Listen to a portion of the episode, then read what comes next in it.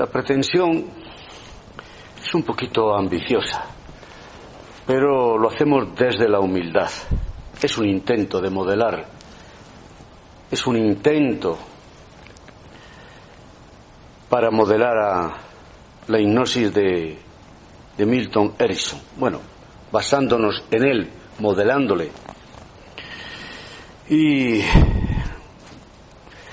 cualquier persona que esté practicando la hipnosis en el área de la psicoterapia comprenderá la dificultad que puedo tener yo, a pesar de que llevo 43 años en el mundo de las psicologías transpersonales, por decirlo de una manera general, desde una visión biopsicosocioespiritual, llevo ya 43 años estudiando e investigando, menos en el área concreta y específica de la hipnosis naturalista o erisoniana, pero son también un montón de años. 43 años dedicado a estudiar, y esto quiero que quede muy claro, para que se entienda en qué orden de ideas me muevo yo. Desde la perspectiva de la visión transpersonal de la psique humana y trabajando en distintos métodos, aprendiendo de diferentes fuentes y con una idea muy clara de modelar al maestro de la hipnosis clínica o naturalista, Milton Erickson, es como me atrevo a hacer estas breves grabaciones para dar una orientación. Hipnosis según Erickson. Soy Horacio Ruiz, presidente de la Asociación Española de Hipnosis Clásica y Ericksoniana. 43 años de estudio, de investigación en el campo del conocimiento de las técnicas de psicología que tengan que ver con psicología del autoconocimiento y desarrollo personal. Y segunda área, la psicología de la psicoterapia, de la hipnoterapia, de cara a los demás. Es decir, dos áreas. Autoconocimiento, desarrollo personal. Yo primero tengo que experimentarlo. Es el método experiencial, aquello que uno vive, aquello que uno huele, toca, palpa, experimenta. Y la psicoterapia hacia los demás, lo experimental sobre los demás. Primero yo recorro el camino, tomo nota. Cuando tengo ya un conocimiento práctico, cuando ya he recorrido parte del camino, luego puedo acompañar, no a recorrer el camino por nadie, acompañar a algunas personas en su búsqueda de el conocimiento, el desarrollo personal, eh, eliminar miedos, fobias, traumas, eh, técnicas o métodos de autosuperación, logro de objetivos, eh, si tiene la autoestima baja, pues trabajar para que la persona aprenda a tener confianza, etcétera. O sea, son dos áreas bien concretas y específicas. Primero, yo aprendo la hipnosis, la autohipnosis. Me hago mi propio hipnoanálisis. En ello estoy. Y llevo ya muchos años. Recorro el camino con mis propios pies. Y después, si solo, si yo he recorrido antes el camino, si estoy inmerso en el compromiso de lo experiencial sobre mí mismo, y estoy trabajando sobre mis miedos, mis complejos, mis historias personales. Estoy haciendo mi propio himno, psicoanálisis, himnoanálisis, que es mucho más antiguo el concepto de Freud y luego de ahí saca el psicoanálisis. Bueno, cuando yo estoy inmerso en eso, entonces sí, que alguien solicita mi ayuda, mi orientación, claro, porque yo lo he recorrido el camino antes y lo estoy sigo recorriéndolo. ¿Hasta dónde podré llevar yo a una persona, yo como psicoterapeuta, hipnoterapeuta o psicólogo clínico, como sea, hasta dónde podré llevar a alguien? A través de la hipnosis, hasta donde yo haya sido capaz de llegar. Nadie puede llevar a nadie más allá de donde tú mismo has sido capaz de llegar. Así es que es muy importante ser consciente de que uno, el psicoterapeuta o hipnoterapeuta o psico-hipnoterapeuta, psico-hipnoterapeuta me resuena mejor en función de mi propia experiencia, puede mostrar un mapa, acompañar durante una parte del viaje y después cada alumno, cada paciente o cliente o como le queramos llamar, tiene que transitar el camino con sus propios pies. Si esto está claro, si está claro en qué orden de ideas me muevo, pues te invito a que durante un tiempo sigas estas grabaciones que las hago desde la mejor de las intenciones, darte ideas, eh, trasladarte, confiarte parte de mi experiencia, pero siempre desde una visión muy particular. No deja de ser subjetiva. Recuerdo si era Marañón o Ortega y Gasset, algún filósofo, algún eh, escritor español, decía que cuando enseñemos algo a alguien, algo así decía, no te olvides, cuando enseñes algo a alguien, cuando des un conocimiento a alguien, cuando le estés enseñando, enséñale también a dudar de lo que tú le has enseñado. Eso me parece fantástico.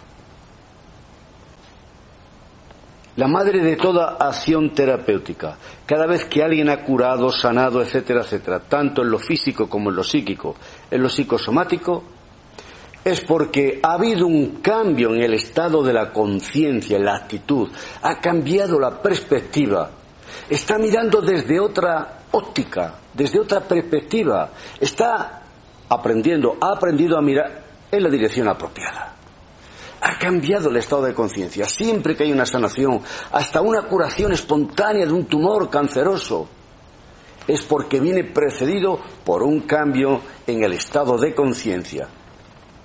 El estado alterado, repito, el estado alterado, modificado de la conciencia, es la madre de toda acción terapéutica. No hay excepciones. Si lo has entendido, sigue adelante. Si no, por favor, detente, revísalo, vuelve a escucharlo y cuando lo entiendas, continúa. Y mi voz te acompaña en tu viaje interior y viene a recordarte, por si tienes alguna duda, que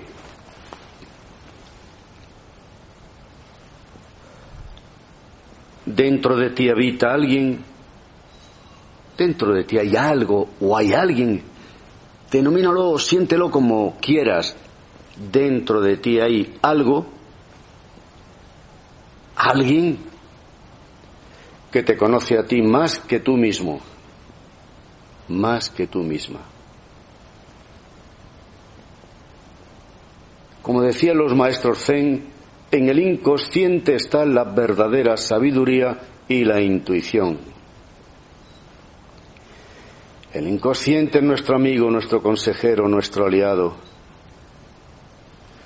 En el inconsciente hay fuerzas que intentan curarnos y sanarnos, decía Carl Gustav Jung. Sí, en el inconsciente reside la verdadera sabiduría y la intuición, según decía el maestro Zen Taisen de Simaru y estudios de meta-análisis hecho por investigadores clínicos, parte del mundo de la psicología orientada hacia la psicología clínica o la psicoterapia clínica o la hipnosis clínica, o a algunos les gusta llamarse hipnosis científica. Bueno, pues la hipnosis clínica ha evidenciado que toda acción terapéutica que realice el psicólogo clínico de la corriente cognitiva conductual, sistémica, gestal, toda psicodinámica cognitiva, el psicodrama, de las seis o siete escuelas principales que hay sobre la hipnosis, sobre la psicología, seis o siete escuelas de psicología principales y una parte de esa psicología en las últimas décadas interesada en la aplicación de la hipnosis en el método de la psicoterapia clínica, lo repito, han demostrado y han evidenciado, según estudios de metaanálisis, según estudios de metaanálisis, Skinner, Smith, Cardeña y otra cantidad de clínicos interesados en investigar la eficacia de la hipnosis han demostrado, repito, según estudios de metaanálisis, que cualquier acción terapéutica, y lo repito porque es importante, cognitiva, conductual, sistémica, psicodramática, psicoanalítica, gestal, psicodrama, el conductismo puro, todo, todo, todo, todo, psicólogo clínico que realiza su acción en el contexto hipnótico, va a resultar la acción terapéutica más eficaz y más eficiente. Demostrado por ellos mismos, por el mundo científico clínico de la psicología oficial. Han demostrado, según estudios de metaanálisis, que cualquier acción terapéutica que se realice en el contexto hipnótico resulta más eficaz, más eficiente. Más eficaz, ya lo dice la palabra, complementa, es el coadyuvante, es el amplificador de todo lo que hagas. Y eficiente porque se van a necesitar menos sesiones. A modo de ejemplo, poquito coloquial, un psicólogo clínico, amigo mío y alumno mío de los cursos, me dijo,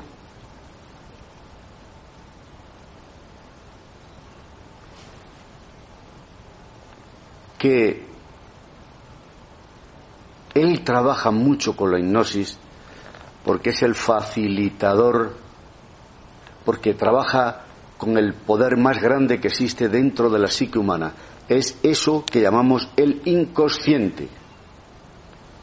Que la psicología oficial, la psicología clásica, trabaja con, principalmente con el razonamiento, el pensamiento analítico, etcétera, nada más pero no va al fondo, no trabaja desde lo más profundo de la mente inconsciente y con la hipnosis sí, fuente de recursos y creatividad. Así es que desde esa perspectiva es como intento transmitirte una serie de grabaciones y ojalá que te sirvan a ti para una mayor y mejor comprensión de lo que es la psique humana. A mí me sirvió, bueno, me sigue sirviendo, sigo estudiando e investigando hasta donde comprendo y ayudando y modelándome en grandes maestros, Hawkins, Paul Cavalier, Jaco, Bandler, Grinder, bueno, todo, Fey, bueno, hay una serie, Rossi, hay una serie de, de por supuesto, Carl Gustav Jung, por supuestísimo, Sigmund Freud, hay un antes y un después. Pero aquí vamos a ceñirnos ahora a Milton Edison, ¿vale? Bien, vamos a ver. Lo que realmente llama la atención en la vida de Milton Edison es la adecuada utilización del sufrimiento. Puede darse por supuesto que Edison no procuró intencionalmente tal sufrimiento. Claro, no es que él quería sumergirse en el sufrimiento ni se flagelara, flagelara ni se diera golpes y no, no, es que es que bueno,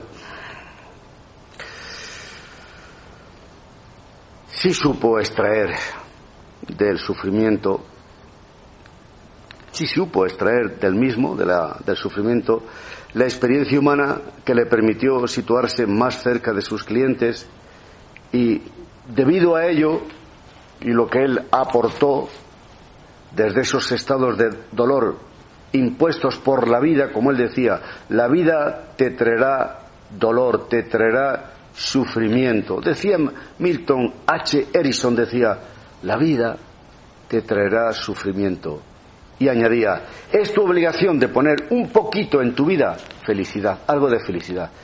En esas palabras creo que está resumido todo. Y luego él decía, toda persona tiene a nivel de su mente inconsciente todos los recursos que necesita para modificar su experiencia y alcanzar sus objetivos.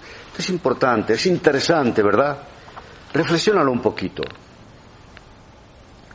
Quiero llenarte la cabeza de teorías y más teorías y... No, no, no. Quiero hacerte reflexionar.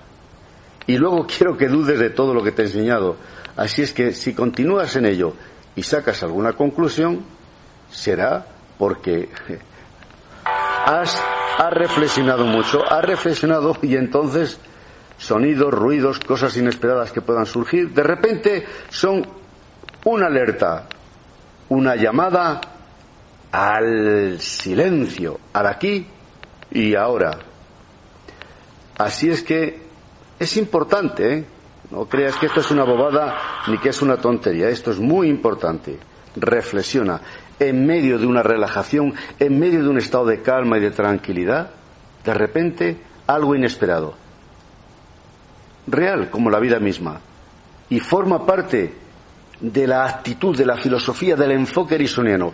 Utiliza eso que en principio es algo que te incomoda, que te saca de la relajación o de la concentración, utilízalo y que sea un resorte para ayudarte a profundizar.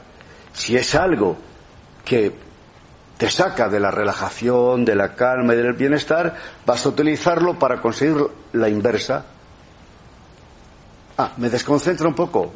¿Tiene poder para desconcentrarme? Pues ahora ese poder lo voy a utilizar, pero la dirección apropiada. ¿Para qué? Para profundizar más y más.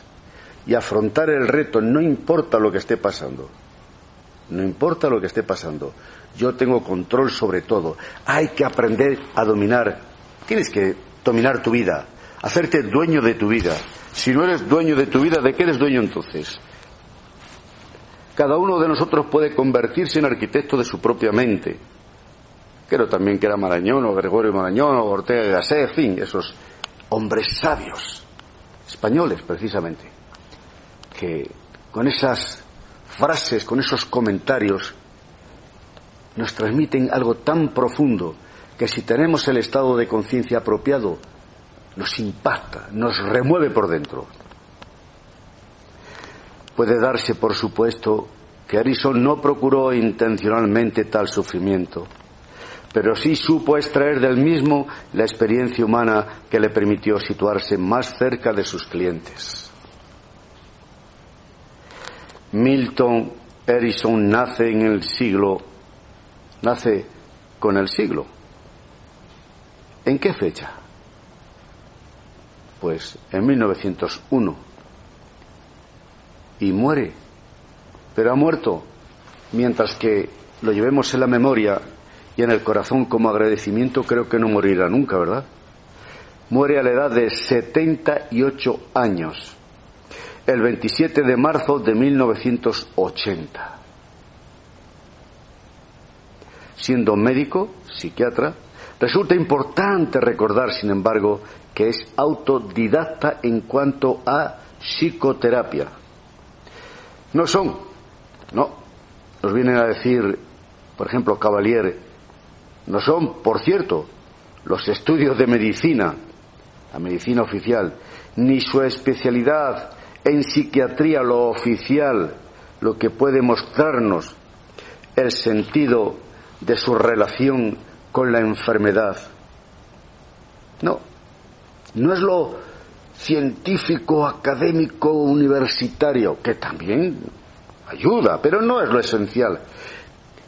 Este sentido, esa habilidad especial de Edison fue adquirido por Edison básicamente por la vía de la práctica, pero también mediante un sentido profundo de la acogida y la observación. Observar, realizarse su propio trabajo, sus propias visualizaciones, su propia autohipnosis. Y esa práctica que pasa de lo experimental sobre los demás y se integra en lo experiencial sobre uno mismo, da la clave para entender a Edison. Acogida y observación. Si queremos conocer algo exterior, utilicemos un telescopio, si son los planetas, los astros, el universo. Si queremos estudiarlo de adentro, lo pequeño, estudiemos, utilicemos un microscopio. Pero si es interno a nivel psíquico, a nivel psicológico, pues tenemos la clave fundamental. El instrumento por excelencia para conocer algo es la autoobservación. Así de sencillo. Y casi nadie cae en esta cuenta. Y en los sistemas educativos de psicología, de psicoterapia, no enseñan nada de esto. Dice así, su, sufrimiento, su conocimiento, dice Cavalier en relación a Erison, su conocimiento del sufrimiento humano y de las dificultades emocionales o de relación en las que pueden quedar bloqueados los pacientes no le eran ajenos en absoluto. Hablaba con conocimiento de causa. Antes de enseñar a nadar a otros, él se había tirado a la piscina. Bueno, en este caso le vino obligado por la vida, ¿no? Y sus circunstancias muchas veces. Sus padres eran granjeros. Recordemos que estamos hablando de Estados Unidos que se habían iniciado en la vida sin bienes propios, habiendo adquirido todo lo que llegaron a poseer gracias a su trabajo. El que algo quiere, algo le cuesta. Así de sencillo. El padre de Milton Erickson comienza a trabajar a los 16 años como empleado en una granja, donde encuentra a la que habría de convertirse en madre de Milton Erickson hacia esta época la vida en el medio oeste estadounidense es todavía propia de los pioneros. Los desplazamientos por la región se efectúan en carretas cubiertas. Nos vienen escenas del cine, ¿no? Cuando por esos desiertos, por esos caminos, por esas montañas, valles, senderos, etcétera, ¿no? Pues había esas típicas caravanas, ¿no? Los mulos, los caballos tirando, allí familias enteras para ir colonizando, ¿no? Lo que es Estados Unidos, distintas regiones, distintas zonas. Pero fijaros bien, hacia esta época la vida en el medio oeste, medio oeste, estadounidense es todavía la propia de los pioneros. Los desplazamientos por la región se efectúan en carretas cubiertas y resulta normal que una familia parta hacia, hacia la aventura con la cantidad de riesgos que hay por delante. Esto explica un poco el carácter intrínseco, la singularidad, la idiosincrasia de la psique norteamericana. Algo tienen. Resulta normal que una familia parta hacia la aventura sin saber con qué se encontrará en su destino. Animales, el tiempo, ciclones, lluvias, hielos, nevadas, desiertos, los pieles rojas, los famosos indios. Bien, la primera vivienda de la familia de Harrison es una cabaña con tres paredes de madera. Pero para que sea una casa tiene que tener cuatro paredes, ¿no? Bueno, Cavalier nos viene a decir, es una cabaña, sí, de madera, con tres paredes, paredes, con tres paredes de madera, siendo la cuarta la correspondiente a la roca de la montaña. Te iba a decir, ¿te lo imaginas? Es igual, aunque te lo imagines, no tienes ni idea. Ni yo tampoco, ¿eh? Ojo. El piso es de tierra batida. ¿Qué te parece? Que debe ser mantenida húmeda para evitar la adherencia del polvo de la zona. En este contexto de supervivencia tan conectado con la naturaleza, es necesario desarrollar mucha creatividad. Milton aprende a utilizar todos los recursos disponibles de su personalidad para cambiar y curarse. Por primera vez a los 17 años y más tarde a los 51, Milton Erickson es afectado por ataques de poliomielitis, que en aquella época no se conocía esta enfermedad apenas, que le imponen estos ataques largos periodos de inmovilidad a los que hay que sumar los de rehabilitación y en el medio tan tan incómodo donde él vivía. En el transcurso del primer ataque estuvo a punto de morir, pudiendo describir más tarde el modo en que tuvo que movilizar sus fuerzas vitales para superar aquella situación.